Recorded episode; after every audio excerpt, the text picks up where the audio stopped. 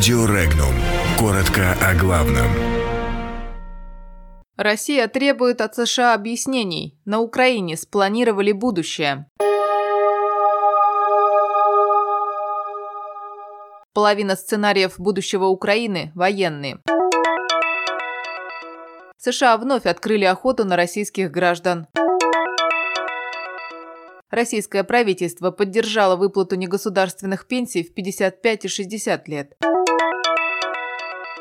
На Камчатке потребовали отставки губернатора. Амур топит Комсомольск.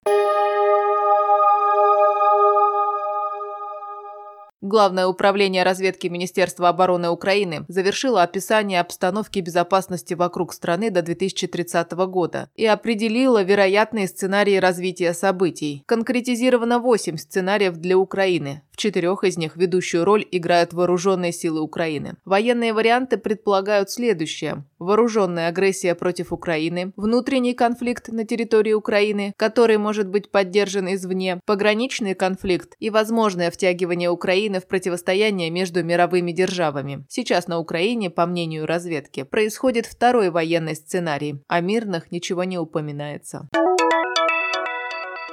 Недопустимыми назвали преследование американскими властями российских граждан за рубежом, сообщили в пресс-службе посольства России в США. Реагируя на задержание в Италии по американскому запросу российского гражданина Александра Коршунова, посольство потребовало объяснений от Госдепа. Российские дипломаты выразили Вашингтону протест за неправомерные действия и заявили, что американская сторона должна отозвать свой запрос. Об аресте Коршунова в Неаполе стало известно накануне. Само задержание произошло 30 августа. Крушунов является директором по развитию бизнеса Объединенной двигателестроительной корпорации.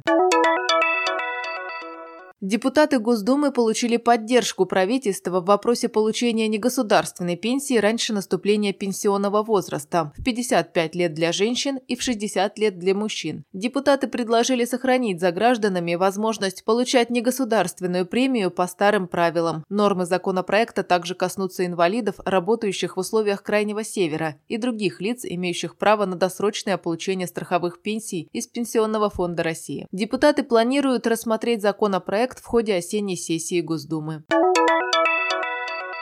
В Петропавловске-Камчатском прошел пикет с требованием отставки губернатора Владимира Илюхина. В акции приняли участие гражданские активисты, общественники, политики, члены партий ЛДПР, КПРФ и «Справедливой России». Сам Владимир Илюхин в этот момент на Камчатке отсутствовал. Он находился в Приморье на Восточном экономическом форуме.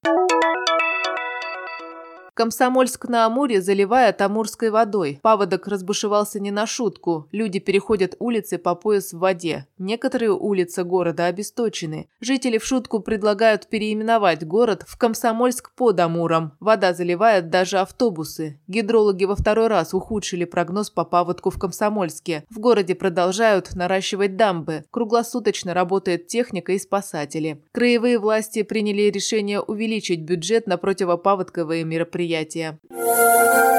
Подробности читайте на сайте Regnum.ru.